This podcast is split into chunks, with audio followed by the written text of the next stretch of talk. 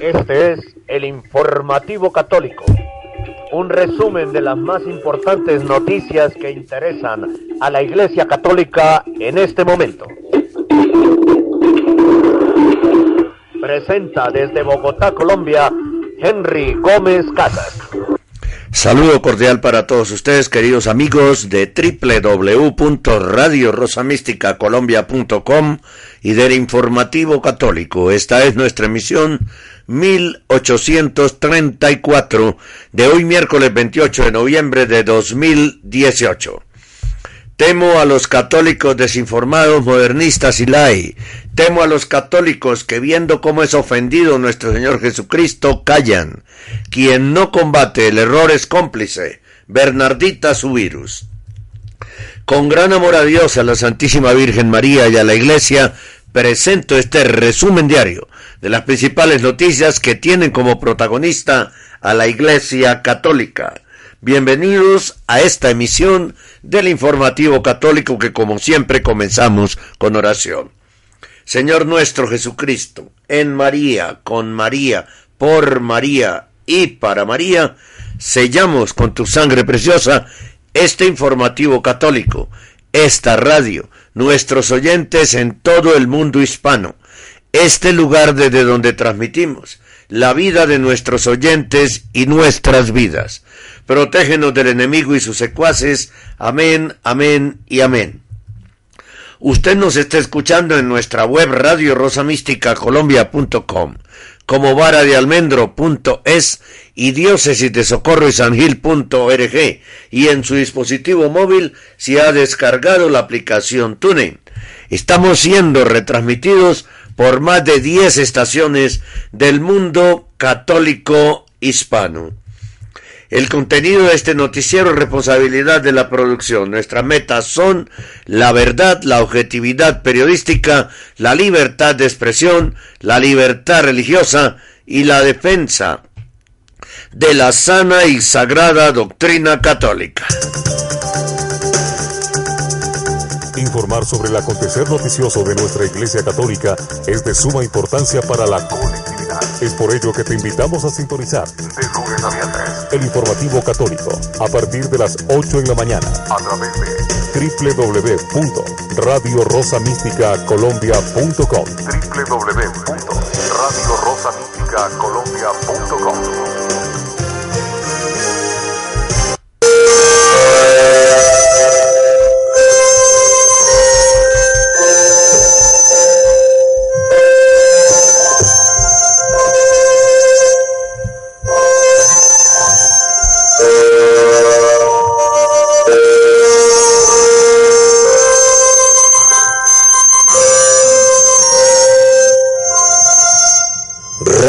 Rosa Mística Colombia les desea junto con sus programadores y directivos una feliz Navidad 2018. Te invitamos en el 2019 a abrir el corazón a Dios y a la Santísima Virgen María. ¡Feliz Navidad!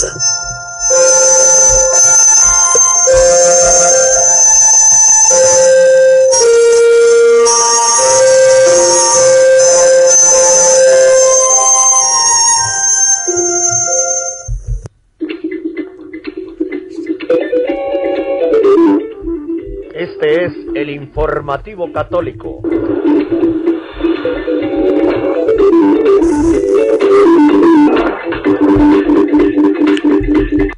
De inmediato vamos con los titulares. Tres obispos españoles, Sistash, Trasera y Soler, encubrieron un caso de pederastia. El cardenal Robert Sarac es un defensor de la sana doctrina católica atado de pies y manos. Solo cuando Cristo reina existe la justicia, dijo Monseñor Nicolás Bax en una entrevista para Infocatólica realizada por María Virginia Olivera de Cristelli. Las cinco mentiras de Bergoglio en la crisis homosexual de abusos. Diez diócesis canadienses vuelven a financiar una organización benéfica plagada de escándalos. Esos son los temas que vamos a desarrollar a continuación aquí en el informativo católico. Cada día seguimos avanzando. Nuestro trabajo y constancia son el referente de la labor y el objetivo que van siempre encaminados a mantenerles bien informados sobre el acontecer de nuestra Iglesia Católica. Gracias por caminar junto a nosotros. Informativo Católico, de lunes a viernes, a partir de las 8 horas, a través de Radio Rosa Mística Colombia.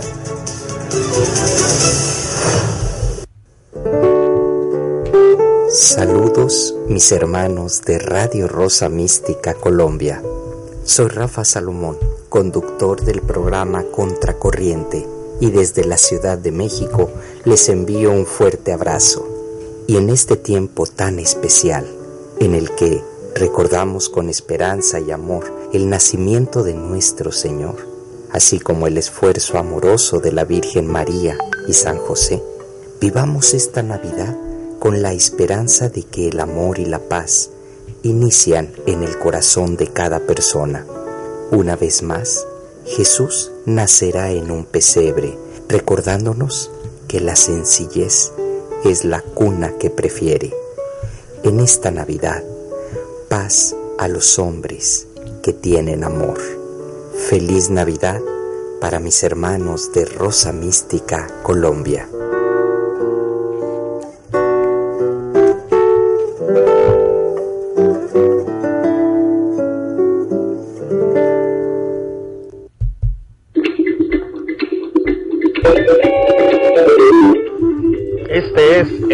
Informativo católico.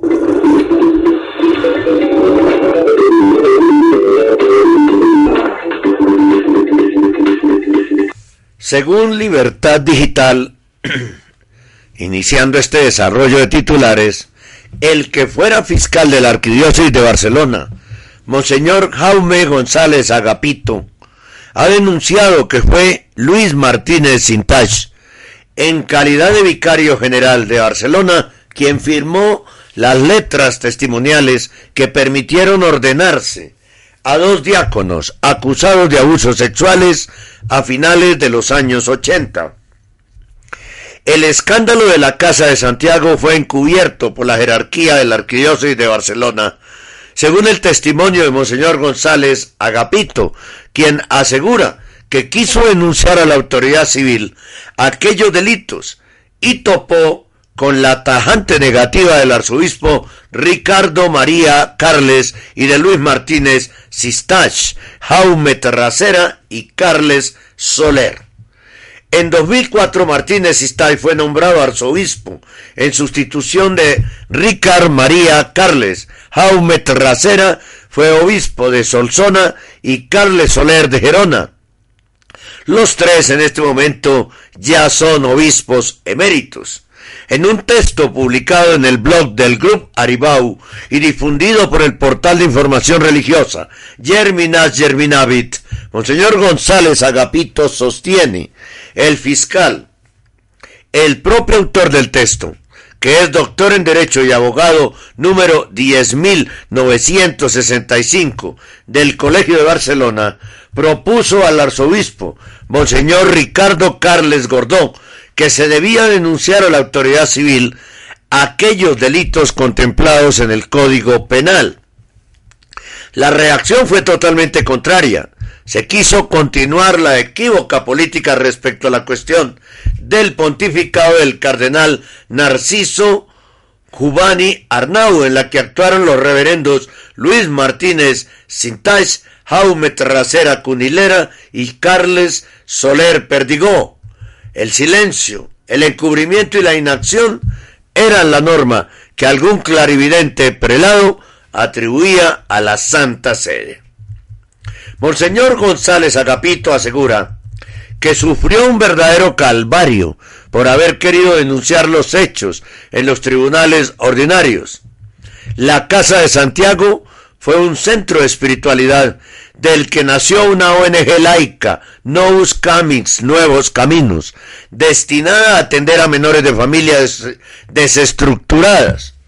Y en diversos centros de esa ONG se denunciaron a finales de los 80 y primeros años de los 90 abusos sexuales de los que fueron acusados los entonces diáconos Albert Salvans y Pere Cané y el sacerdote Francesco Andreo, ya fallecido. El cardenal Giovanni abrió una investigación que se desactivó con la promesa a las familias denunciantes de que los supuestos autores de los abusos serían expulsados de la iglesia. El cura Andreo fue enviado a Kenia y los diáconos Salmans y Cané también fueron enviados al extranjero. El primero se ordenó en Westminster y el segundo en la diócesis estadounidense de Milwaukee. El caso fue archivado por el arzobispado de Barcelona y disuelto el centro de espiritualidad.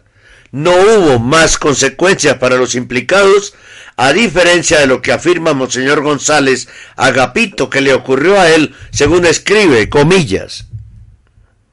Se decía que eso lo imponía Roma. San Juan Pablo II nos proponía también a los presbíteros la persona y la obra de Marcel, Marcial Maciel como modelo y referencia para la vida personal. En esas circunstancias, Ricardo Carles presidió un tribunal o algo parecido como canonista. Nunca he sabido que era realmente contra el fiscal Monseñor Jaume González Agapito. Al acto asistieron el obispo auxiliar y moderador de la curia, Monseñor Joan Carrera, el vicario judicial, Monseñor Francesc Javier Bastida, y en un lugar muy discreto, el secretario general del arzobispado, el padre Enrique Puig Hofra, jesuita. En una palabra, se quería desautorizar todo lo que el fiscal había hecho contra los criminales sexuales y pederastas. Se quería advertir de forma autoritativa al fiscal y parar su acción. Pero bueno, lo que se sabe es que a Juan Pablo II todo se lo escondían. No se le puede acusar, porque Juan Pablo II no se enteró sino hasta muy al final de lo que sucedía con Marcial Maciel en su comunidad. González Agapito refiere además que el expediente lacrado del escándalo desapareció de forma misteriosa. Extrañamente también el voluminoso expediente de todo ello que yo mismo con el cardenal Ricardo Carles había cerrado, sellado con lacre y depositado en la sección especial del archivo del arzobispado de Barcelona, había desaparecido. La copia que con autorización de Carles yo conservaba la hice llegar por petición del nuncio al actual arzobispo de Barcelona, dice González Agapito. Hace dos años, la Santa Sede ordenó reabrir el caso y escuchar a las víctimas, misión encomendada al Tribunal Eclesiástico de la Arquidiócesis que rige el cardenal Juan José Omela, sin que haya noticias, por el momento, sobre avance alguno en la materia. En Germinans Germinavit añaden que este lunes, en su discurso inaugural de la plenaria de la conferencia episcopal, el cardenal Blasquez por primera vez daba las gracias a los que han tenido la valentía de denunciar el mal padecido, porque ayuda a la iglesia a tomar conciencia de la necesidad de reaccionar con valentía. Y terminaba concluyente, no se deben encubrir los abusos, ni dar una respuesta equivocada. En la misma mesa presidencial de la inauguración de la Conferencia Episcopal Española se hallaba el cardenal Martínez Sistach. No parecía ruborizarse. Todavía queda mucho por investigar y por hacer, pero son tres obispos españoles acusados de encubrir abusos sexuales en la década de los 80 y comienzo de los 90. Le cayó también lo de los, el tema de los abusos sexuales a España. Radio Rosa Mística Colombia.com. Cinco años defendiendo la sana doctrina católica. Radio Rosa Mística Colombia. El amor de María, directo a tu corazón.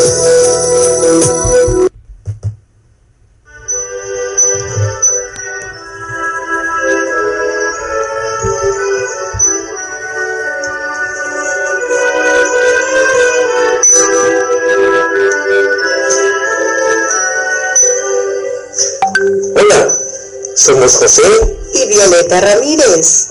Deseamos que en este maravilloso tiempo de fe, esperanza y Navidad renazca en todos los corazones el amor de Jesús, niño, pequeño, indefenso. Sorpréndete, Él quiere ser tu niño interior. Abre tu mente y tu corazón, cierra tus ojos y déjate abrazar por Él y esta será para ti tu más grande oportunidad de ser feliz. Feliz y misericordiosa Navidad. Jesús, en ti confío.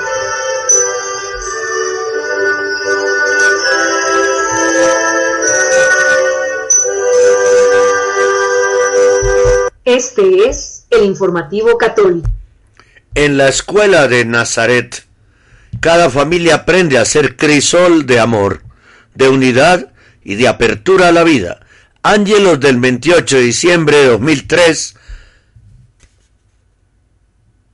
del 28 de diciembre de 2003, sí, claro, que murió en el 2005, San Juan Pablo II.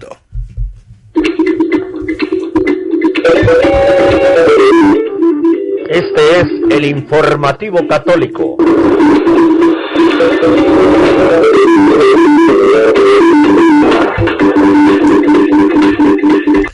Más noticias. El cardenal Robert Sarac es un defensor de la sana doctrina católica, pero está atado de pies y manos. ¿Por orden de quién? Ya sabemos. Si a Snyder y al cardenal Raymond Leuburg el Vaticano les ha coartado los viajes y las conferencias, vemos que de hace meses al cardenal Robert Salac se le hace guardar silencio.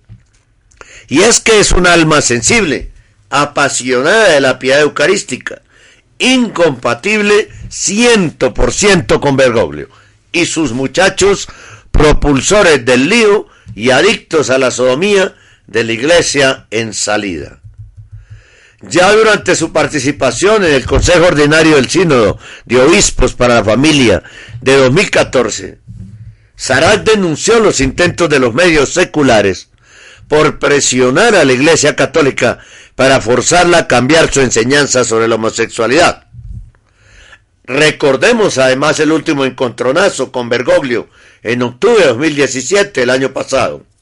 Francisco desautorizó públicamente al prefecto de la Congregación para el Culto Divino y la Disciplina de los Sacramentos, Cardenal Robert Sarac, quien hizo un comentario acerca del, del motu propio magnum principium papal, que acaba con la intervención vaticana en las traducciones de los textos litúrgicos, dotando de más libertad a las conferencias episcopales de cada país se establece que la traducción aprobada por las conferencias episcopales nacionales ya no debe ser sometida a una revisión por parte de la sede apostólica, recognitio, sino a su confirmación, confirmatio, constatando que el comentario ha sido publicado en algunos sitios web y se le ha atribuido erróneamente a usted. Le pido amablemente que brinde esta respuesta a los mismos sitios, le pidió Bergoglio pero a se le conserva en su puesto sin dejarle actuar. Una táctica de los modernistas para aparentar que hay alguien tradicional entre sus filas. Sus declaraciones ya no son públicas, sino que tienen que ser incluidas, por ejemplo, en prefacios de libros. Con motivo de la publicación de la obra de Federico Bortoli, La distribución de la comunión en la mano, un estudio histórico, jurídico y pastoral, el cardenal Robert Sarag escribió, comillas, Jesús sufre por las almas de aquellos que lo profanan, por quien derramó su sangre, que tan miserable y cruelmente desprecian. Pero Jesús sufre más cuando el don extraordinario de su presencia eucarística, divina humana, no puede traer sus efectos potenciales a las almas de los creyentes. Y así podemos entender que el ataque diabólico más insidioso consiste en tratar de extinguir la fe en la Eucaristía, sembrando errores y fomentando una forma inadecuada de recibirlo. Verdaderamente, la guerra entre Miguel y sus ángeles por un lado y Lucifer por el otro continúa en los corazones de los fieles. Esto en una alusión al desmadre ocasionado por Amor y Leticia. Y abro comillas. El ángel de la paz que se apareció a los tres pastores antes de la visita de la Santísima Virgen nos muestra cómo debemos recibir el cuerpo y la sangre de Cristo. ¿Por qué insistimos en recibir la comunión de pie y en la mano? Se pregunta el prefecto de la congregación para el culto divino. Es una pregunta importante sobre la cual la iglesia de hoy debe reflexionar que ningún sacerdote se atreva a imponer su autoridad en este asunto al negar o maltratar a quienes desean recibir la comunión arrodillados y en la lengua. Vayamos como niños y recibamos humildemente el cuerpo de Cristo de rodillas y en nuestra lengua. Los santos nos dan el ejemplo, son los modelos a imitar que Dios nos ofrece. Y añade, recibir la comunión en la mano sin duda implica una gran dispersión de fragmentos. Por el contrario, la atención a las migas más pequeñas, el cuidado en purificar los vasos sagrados, no tocar la hostia con manos sudorosas, todo se convierte en profesiones de fe en la presencia real de Jesús, incluso en las partes más pequeñas de las especies consagradas. Si Jesús es la sustancia del pan eucarístico, y si las dimensiones de los fragmentos son sólo accidentes del pan, es de poca importancia cuán grande o pequeña es una pieza de la hostia. La sustancia es lo mismo, es Él. Por el contrario, la falta de atención a los fragmentos nos hace perder de vista el dogma. Poco a poco el pensamiento puede prevalecer gradualmente si incluso el párroco no presta atención a los fragmentos, si administra la comunión de tal manera que los fragmentos se puedan esparcir, entonces significa que Jesús no está en ellos o que Él está hasta cierto punto. María Ferraz es quien escribe. Y a ella quiero agradecerle la publicación del informativo católico del día de ayer en Religión, la voz libre. Muchas gracias, colega María Ferraz. Así es como nos debemos colaborar los periodistas. Radio Rosa Mística Colombia.com, cinco años al servicio de la evangelización católica. Radio Rosa Mística Colombia, el amor de María, directo a tu corazón.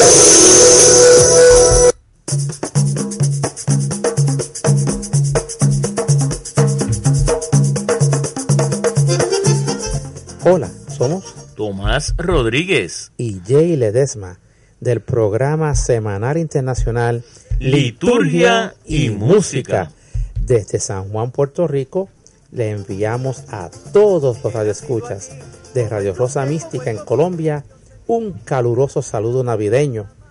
Que la Navidad del Señor nos comprometa a buscar la vida, sobre todo y que nuestros semejantes encuentren en cada uno de nosotros la acogida del reino de Dios.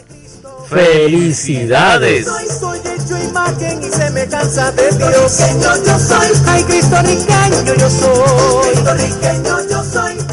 Ya sabes lo que...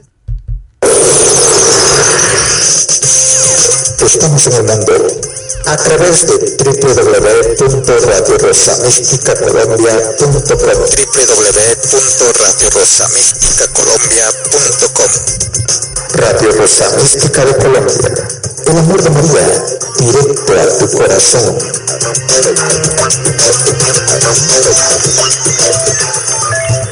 Escuche y disfrute Radio Rosa Mística Colombia.com haciendo clic sobre el link o sobre nuestro logo. De inmediato se abrirá la web y escuchará la radio en vivo y en directo. Si es en un celular o dispositivo móvil, descargue la aplicación TuneIn y busque Radio Rosa Mística Colombia. Haga clic sobre el logo de la radio y disfrute nuestra programación de sana doctrina católica. Colombia, Alaska, Estados Unidos, México, Brasil, Paraguay, Argentina, España, Francia, Alemania, Italia, Reino Unido, son los países donde más se escucha Radio Rosa Mística Colombia. El amor de María, directo a tu corazón. Radio Rosa Mística Colombia. El amor de María, directo a tu corazón.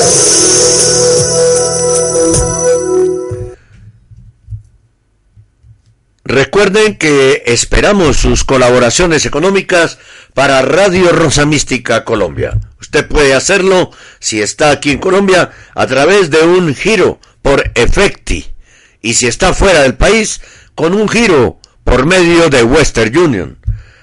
También debe antes comunicarse con nosotros al WhatsApp 314-416-4809, absolutamente gratis. 314-416-4809. Si está fuera de Colombia, debe agregar el prefijo signo más 57 314 416 4809. Pero también puede hacerlo a través de nuestra cuenta bancaria Bancolombia haciendo un depósito desde cualquier lugar de Colombia o del mundo. La cuenta está habilitada para recibir depósitos desde cualquier lugar del mundo. Aquí se la recordamos porque queremos en el año que comienza 2019 crear la Fundación Padre Celestial, sin ánimo de lucro, para ayudar a los sacerdotes diocesanos de tercera edad en dificultades económicas, que en Colombia son muchos. Aquí le recordamos la cuenta de ahorros Bancolombia. Querido oyente, apoye usted nuestra labor en defensa de la Iglesia Católica y la sana doctrina católica, haciendo un depósito para Radio Rosa Mística Colombia en la cuenta de ahorros Bancolombia 052 24 15 34 83. Con su ayuda seguiremos defendiendo la vida desde el momento de la concepción hasta la muerte natural con su aporte continuamos defendiendo los dogmas católicos y la familia, integradas solamente por un padre, una madre y unos hijos. Con su apoyo proseguiremos defendiendo los sacramentos y mandamientos de la ley de Dios que pretenden ser suplantados por la luciferina Carta de la Tierra. Querido oyente, haga su depósito ya en la cuenta de ahorros Bancolombia número 052 24 15 34 83 con una transferencia electrónica desde cualquier ciudad del mundo. Dios y la Virgencita se lo agradecerán. Radio Rosa Mística Colombia también se lo agradece. Por supuesto que sí. Lo agradecemos inmensamente. Es una maravillosa colaboración que ustedes hacen para nosotros. Si usted quiere comunicarse con nosotros, puede hacerlo inmediatamente y permanentemente por el grupo de Facebook Amigo de Radio Rosa Mística Colombia, o en el canal YouTube Henry Gómez Casas, o en el canal ibox.com Henry Gómez Casas, o por el WhatsApp 314-416-4809, activado permanentemente. Yo mismo lo atiendo. O de cualquiera de las siguientes formas.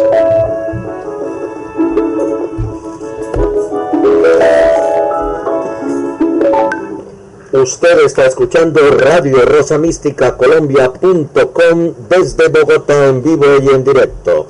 Si quiere comunicarse con nosotros, escriba a nuestro correo rosomístico.yahoo.com o búsquenos y hable con nosotros por Skype.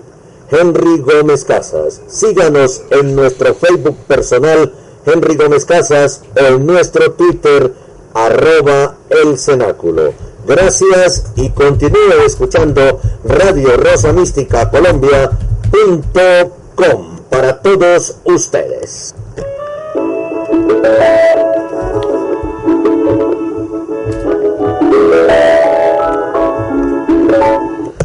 Bien, continuamos con más noticias aquí en el informativo católico del día de hoy.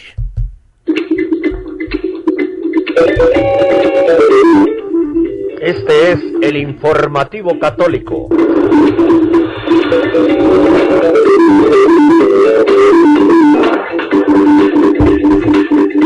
La Iglesia Católica, los sacerdotes, deben volver a anunciar a Jesucristo, sin hacer de ello una excusa para hablar de otras cosas que no son temas de iglesia, como pueden ser los migrantes, la ecología, el desarrollo sostenible, el Día de la Tierra, la jornada por, eh, por la paz, la no sé qué.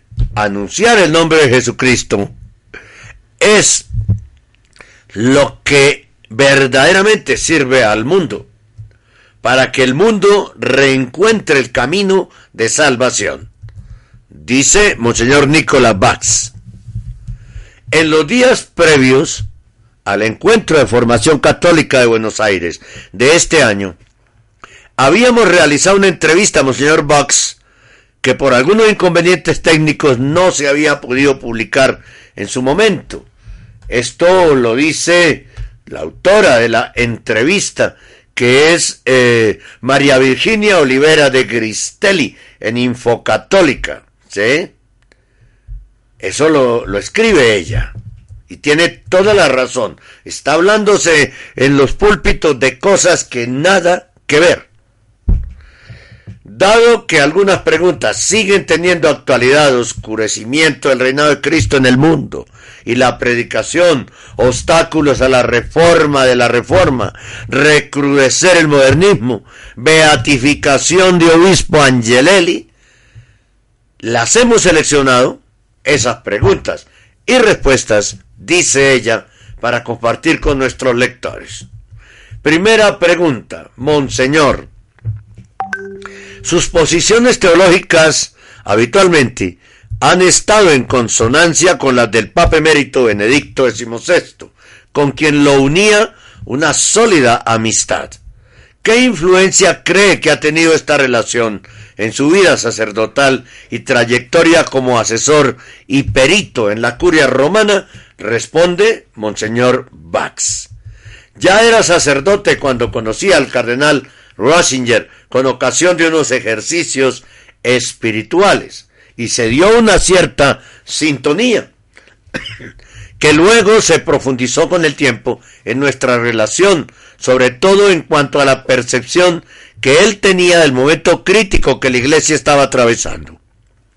Luego del 85, la lectura de informes sobre la fe, libro que él había publicado a partir de la entrevista con Victorio Mesori, fue dando cuerpo a ciertas percepciones que yo tenía acerca de lo, de lo que la iglesia estaba pasando. Ello me confirmó interiormente la claridad de juicio que él había demostrado en sus argumentos y que me parecían en línea con la razonabilidad de la fe que él proponía. Todo esto ha incidido a 10 años de mi ordenación sacerdotal, que había sido en el 75, y por eso considero que aquel del 85 ha sido un encuentro fructífero para cimentar en mi juicio católico, que es fundamental para un sacerdote, en cuanto a su pertenencia a Cristo y a su cuerpo místico, cimentar en mí un juicio católico. Segunda pregunta. Usted ha presentado Buenos Aires una nueva edición de su libro Cómo ir a misa y no perder la fe, cuyo paradójico título es para muchos católicos de suma actualidad, pues parece que la reforma es la reforma, querida por Benedicto XVI, va siendo cada vez más obstaculizada, lo cual provoca gran desánimo en muchos fieles y sacerdotes. ¿Qué les aconsejaría ante este Bax panorama? Responde el obispo Bax. Si nos referimos a los obstáculos a la propuesta de Ratzinger, primero como cardenal y luego como Benedicto XVI, de hacer que la Sagrada Liturgia ayude a encontrar la presencia divina más que un entretenimiento de trasfondo religioso, debemos ciertamente decir que la renovación de la liturgia debe producirse de todos modos. Ninguno debe desalentarse si encuentra obstáculos. La historia de la Iglesia enseña que todas las cosas verdaderas han sido obstaculizadas. Todos los santos que han hecho estas obras han pasado sufrimientos, oposiciones y finalmente se advierte que la verdad se impone por sí misma por la fuerza que ella misma posee. Quien está convencido de la bondad de la Sagrada Liturgia como lugar donde Dios se hace presente realmente, el culto divino una expresión aún más precisa, quien está convencido de esto, no debe dejarse condicionar o intimidar por las dificultades que hay, porque se trata del recorrido que cualquier experiencia verdadera debe hacer para afianzarse en la convicción de las personas. Decía Paul Ricord que la filosofía sirve para hacer pensar, y una vez conversando con el cardenal Ratzinger decía él que para poder vencer es preciso saber convencer. Y este trabajo de convicción se propone y desarrolla a través de tiempos que son impredecibles. Seguramente en el mundo católico, la propuesta de Joseph Ratzinger de la llamada reforma de la reforma se va dando paulatinamente con una precisión. La verdadera reforma no es la exterior, sino la que comienza, lo dice el mismo Ratzinger, en un renacimiento de lo sagrado en el corazón del hombre. ¿Qué significa esto? Lo sacro, lo sagrado es la percepción de Dios que está en obra en Jesucristo. Y este renacer de lo sacro en el corazón humano es el inicio de la verdadera reforma de la litúrgica, de la liturgia. Tercera pregunta. En el orden práctico, ¿Cómo vivir la obediencia a nuestros pastores cuando en ellos se observa cada vez más ambigüedades, heterodoxias y hasta herejías y actitudes incompatibles con la fe? Responde Monseñor Bax.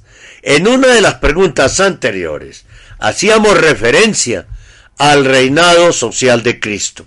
Efectivamente, se ha podido hacer creer que si Jesucristo es el rey del universo, pero no tiene nada que ver con la restauración de su reino, es decir, de su centralidad, pues reino quiere decir reinar, gobernar en la sociedad. ¿Sí? Se ha podido hacer creer que si Jesucristo el rey es el rey del universo, pero que no tiene nada que ver con la restauración de su reino, es decir, de su centralidad. Pues reino quiere decir reinar, gobernar en la sociedad. Ahora bien, las sociedades que prescinden de Jesucristo y del Señor son las sociedades destinadas a destruir al hombre, haber oscurecido de cualquier manera o tornado secundario este aspecto de la centralidad de Cristo Rey en la sociedad y estados, ha terminado por promover dictaduras y hacer creer al hombre que puede ser él el verdadero monarca, el verdadero rey. Yo no olvidaré que San Juan Pablo II al inicio de su pontificado ha pedido abrir y confiar los estados a Cristo, abrir las puertas a Cristo, y esta era justamente en línea con toda la tradición polaca pero no solo con ella, sino con la católica, la convicción de que sólo cuando Cristo reina existe la justicia entre los hombres. Creo que esto es de cualquier modo la condición para que los pastores de la iglesia gobiernen en el único pastor, es decir, que no gobiernen según sus propias opiniones, sino según lo que el Señor ha establecido de manera esencial, sobre todo con la liberación en el Antiguo y Nuevo Testamento, cuando nos encontramos en presencia de pastores que enseñan sus propias opiniones y no la fe católica. Los fieles católicos entonces están llamados a obedecer, pero no a seguir lo que se enseña deformando la verdad católica. Hemos citado a San Agustín, pero podemos citar también a Santo Tomás, que señalan que los pastores no deben comunicar nada propio, sino que deben anunciar a Jesucristo. Y esto hace así que se desarrolle la cohesión del cuerpo místico que es la iglesia. Pienso que lo que está sucediendo en este tiempo, de que conferencias episcopales dentro de sí mismas o entre ellas, y pastores entre obispos y sacerdotes casi se contraponen, ofrece un espectáculo que es todo lo opuesto que dice San Pablo. Comillas, sed unánimes en el hablar, tengan un solo pensamiento, una sola palabra, una sola acción. Cierro comillas.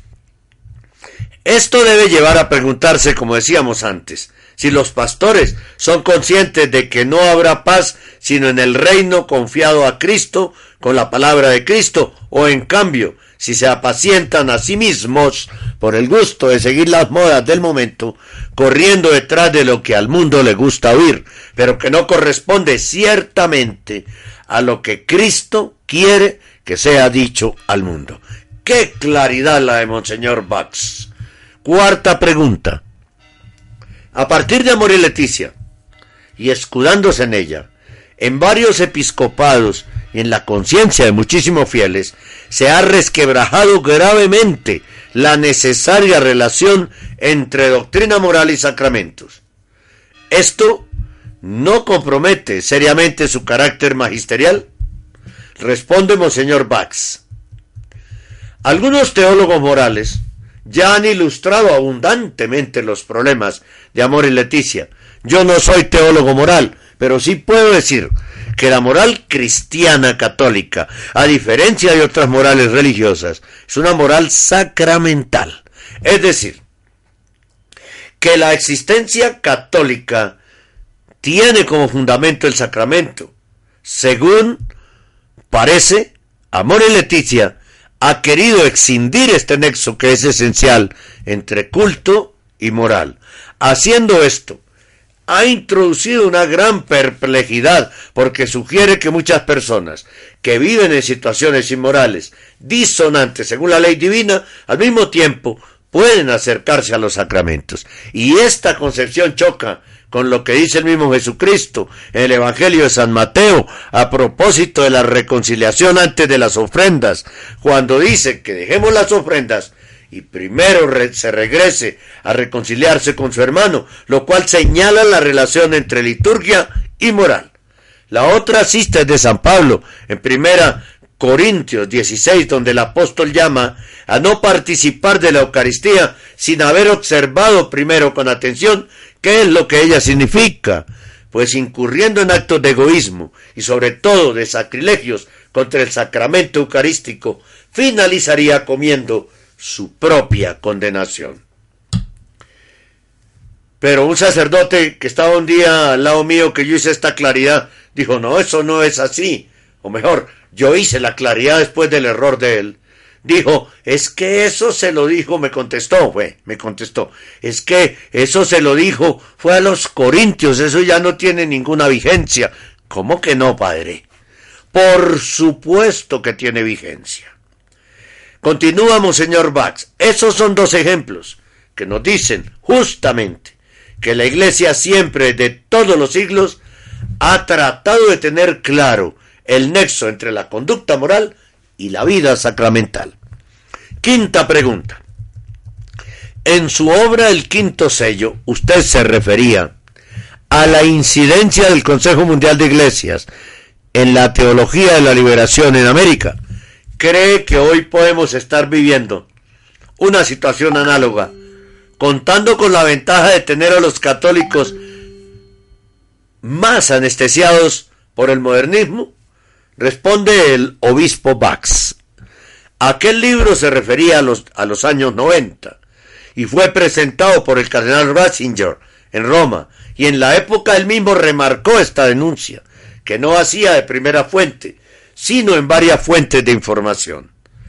Ha sido notorio que aquel organismo había contribuido y sostenido incluso financieramente diversos movimientos de liberación. Creo que ha habido también varios obispos en América Latina que han podido conocer y denunciar esto.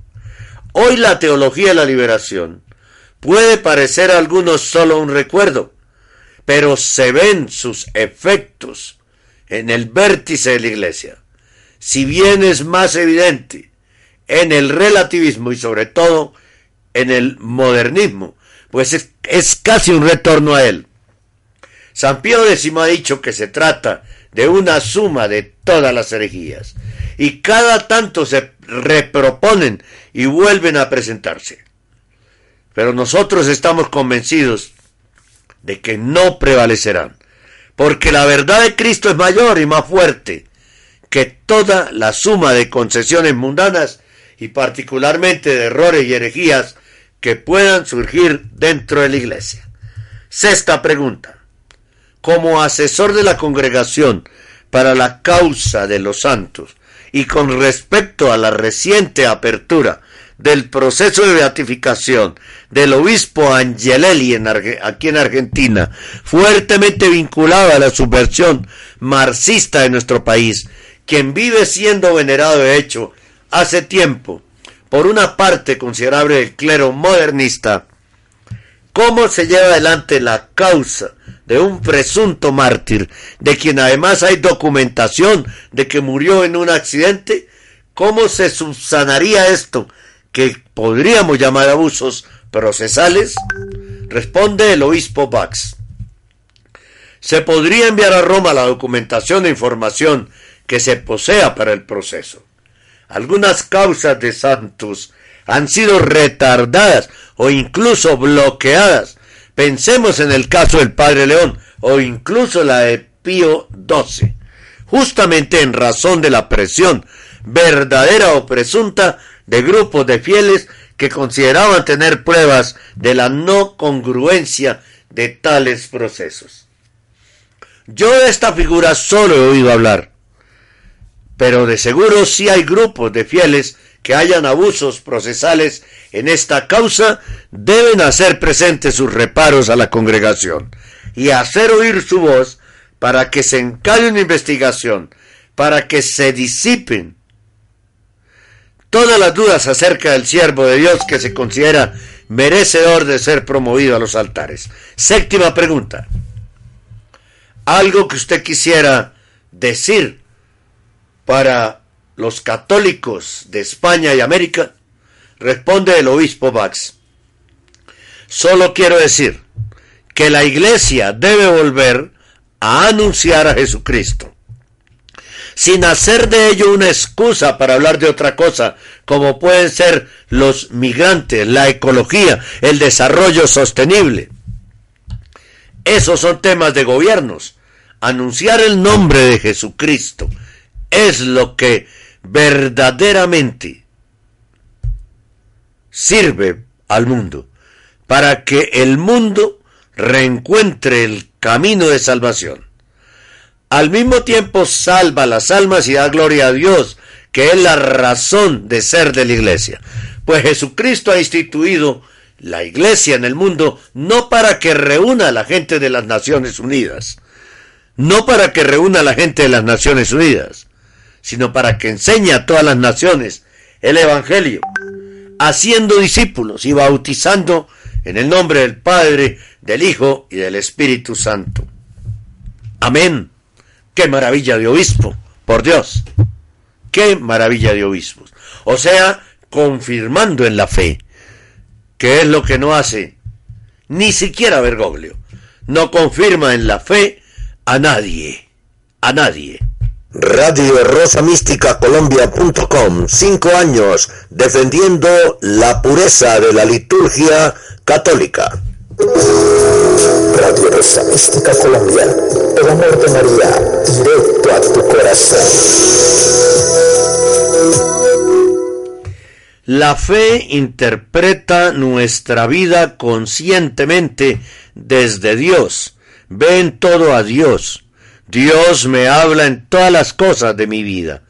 Él me acompaña en las dificultades. Él está en mí. Su espíritu me anima y me da impulso. Este es el informativo católico. Este es el informativo católico. Más noticias.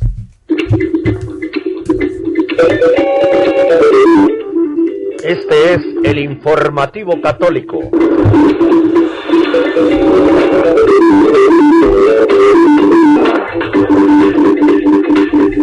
¿Cuáles son las cinco mentiras de Bergoglio sobre el abuso sexual gay u homosexual?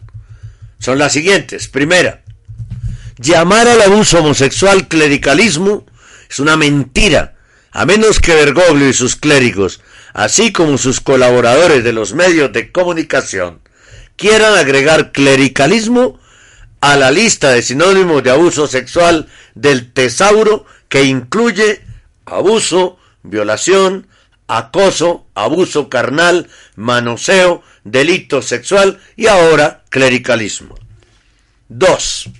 Segunda mentira. Bergoglio calificó al encubrimiento de abuso sexual del obispo Ward de noble en CNN. El Bergoglio elogió a Ward por su nobleza. Bergoglio escribió, sin embargo, tu nobleza te ha llevado a no elegir esta forma de defensa. De esto estoy orgulloso y gracias. World, según PJ, PJ Media, trasladó a los sacerdotes depredadores conocidos y supuestamente pagó a un sacerdote que estaba involucrado en una red de pornografía infantil. Tercero, Juan Carlos Cruz dice a, a CNN, Juan Carlos Cruz, recordemos una víctima masculina de abuso sexual de un sacerdote gay en Chile. Dijo Juan Carlos Cruz, Dios, que el Papa le había dicho, Dios me ha hecho así, gay, sé feliz siendo gay, Dios te hizo gay, sé feliz siendo gay. Cuarta mentira, pjmedia.com, comillas, con respecto a los sacerdotes pedófilos, Bergoglio dijo que no hubo casos en su diócesis de Argentina. Dijo Baudot, lo que provocó la risa del grupo de víctimas de abuso sexual en Argentina. Quinto, Bergoglio prometió la tolerancia cero. Los datos muestran que una y otra vez violó su propia política y cubrió, resucitó e incluso promovió a múltiples depredadores con profundos vínculos y participación en la red del clero homosexual en la iglesia. McCarrick, por ejemplo. Bergoglio tendrá que resistir ahora, porque los pedidos a que renuncie se hacen más fuertes en todo el mundo. Oremos en este momento. Un Padre nuestro por la restauración ciento por ciento de la iglesia. Padre nuestro, que estás en el cielo, santificado sea tu nombre. Venga a nosotros tu reino. Hágase tu voluntad en la tierra como en el cielo. Danos hoy nuestro pan de cada día. Perdona nuestras ofensas, como también nosotros perdonamos a los que nos ofenden. Y no nos dejes caer en tentación. Y líbranos del maligno. Amén. Radio Rosa Mística Colombia.com. Cinco años defendiendo la tradición de la Iglesia Católica. Radio Rosa Mística Colombia. El amor de María, directo a tu corazón.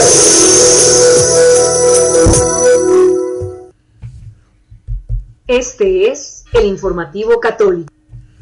No eres feliz porque le das vueltas a todo como si tú fueras siempre el centro. Si te duele el estómago, si te cansas, si te han dicho esto o aquello, ¿has probado a pensar en él y por él en los demás? San José María Escribá de Balaguer, fundador del Opus Dei, en su libro Surco, Maravillosa reflexión.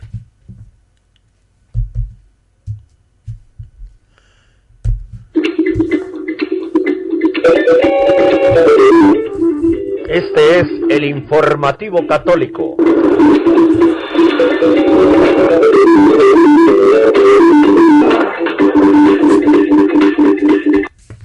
Bien, noticia.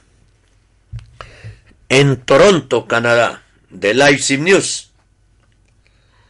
Aunque la revisión de la Asociación Canadiense de Obispos Católicos sobre su brazo caritativo todavía está en curso, casi todas las diócesis que retuvieron donaciones de desarrollo y paz, D&P, en 2018 las han liberado nuevamente. Según el registro católico de Toronto, 10 de los 12 obispos con fondos destinados a DIP eliminaron silenciosamente las restricciones y enviaron el dinero a la organización benéfica en octubre.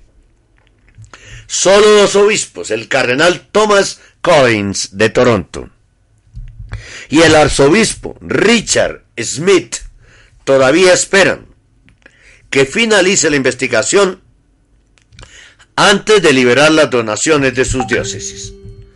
Este dinero se recolectó entre los católicos canadienses durante el llamamiento Child Life de, de la primavera de 2018. Un portavoz de DIP le dijo a Michael, a Michael Swan del Catholic Register que el brazo caritativo de los obispos nunca ha promovido el aborto. Estamos muy seguros de que no vamos a encontrar que hayamos promovido cosas como el aborto, dijo Romain Dugay, director de DIP. Estamos seguros de que no hemos hecho nada malo. Sin embargo, el polémico director ejecutivo de la organización benéfica, Sergei Langlois, escribió recientemente una carta a los jefes de los consejos regionales de DIP para decir que la organización había suspendido la financiación de 52 de sus socios como resultado de una investigación llevada a cabo a petición de la Conferencia de Obispos del Canadá. Los representantes de la Conferencia de Obispos del Canadá en este comité identificaron a 52 socios que según los datos obtenidos en línea plantearon algunas preguntas con respecto al respeto por las enseñanzas de la Iglesia, escribió Langlois el 16 de noviembre. Un informe provisional de la revisión de la Conferencia de Obispos de Canadá a la Asamblea de Obispos del Oeste y del Norte en febrero reveló que la Agencia Internacional se había asociado con 40 agencias en países en desarrollo que apoyan el aborto, la anticoncepción, la homosexualidad y la ideología de género. El obispo Gary Gordon de la diócesis de Victoria declaró en una carta fechada el 18 de abril que las investigaciones creíbles documentaban problemas serios con respecto a varias de estas agencias asociadas contradicen las enseñanzas morales de la Iglesia Católica. Como resultado, doce obispos canadienses anunciaron que estaban reteniendo las donaciones de Charline, Life de 2018 hasta que se respondieran sus preguntas sobre las asociaciones de DIP. Estas investigaciones oficiales siguieron a varios años de investigaciones y reportes profundos de IC News sobre los socios de DIP a partir de 2009. El año pasado, 2017, el corresponsal latinoamericano Matthew Hoffman produjo una serie de cuatro partes que reveló que la organización católica ha financiado varias organizaciones que promueven activamente la despenalización del aborto en América Latina y Haití. Muchos de los grupos también están muy involucrados en actividades antifamiliares que violan claramente la enseñanza católica como promover la ideología de género, marchar en desfiles de orgullo gay, abogar por la legalización del mal llamado matrimonio entre personas del mismo sexo y apoyar la película LGTBI, festivales LGBTI, escribió Hoffman. Estos socios de DIP incluyen Decidamos, Debemos decidir. Y Servicio Paz y Justicia de Paraguay.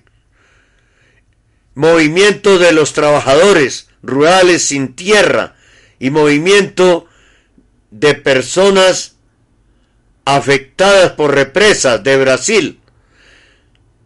Fan Decide, Woman, Woman Decide de Haití, el Centro de Derechos Humanos Miguel Agustín Pro Juárez de la Ciudad de México, la Comisión Intereclesial de Justicia y Paz en Colombia y el equipo de reflexión, investigación y comunicación, Compañía de Jesús, de la Compañía de Jesús en Honduras.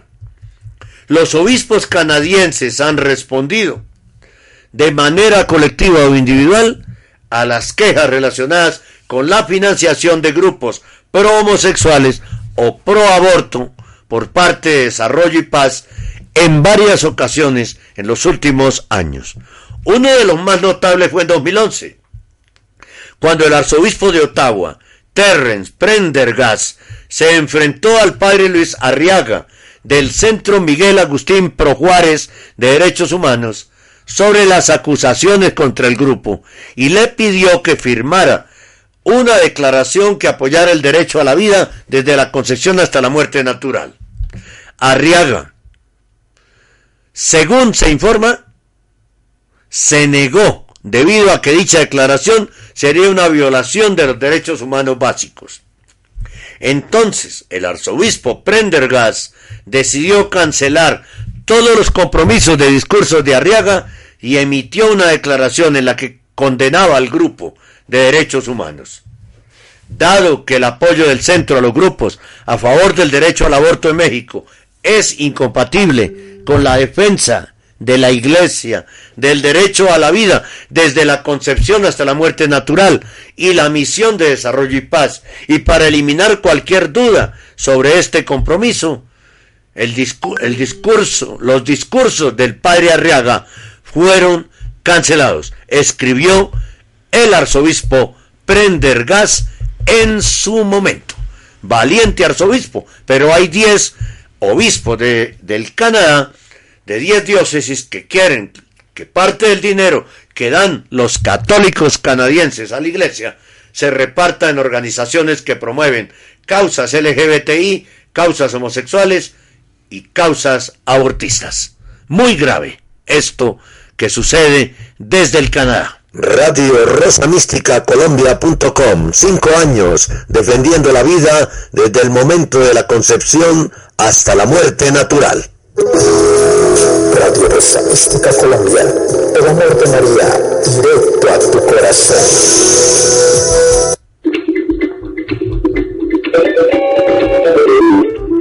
Este es el informativo católico.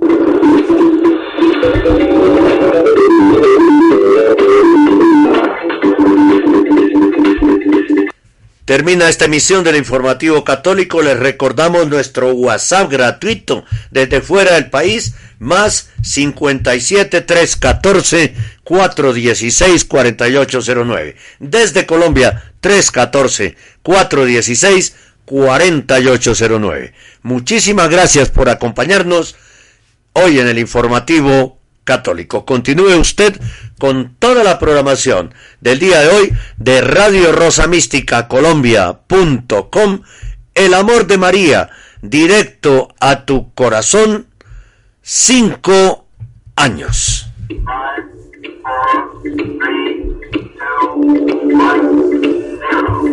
Hemos presentado el informativo católico, un resumen de las más importantes noticias que interesan a la Iglesia Católica en este momento.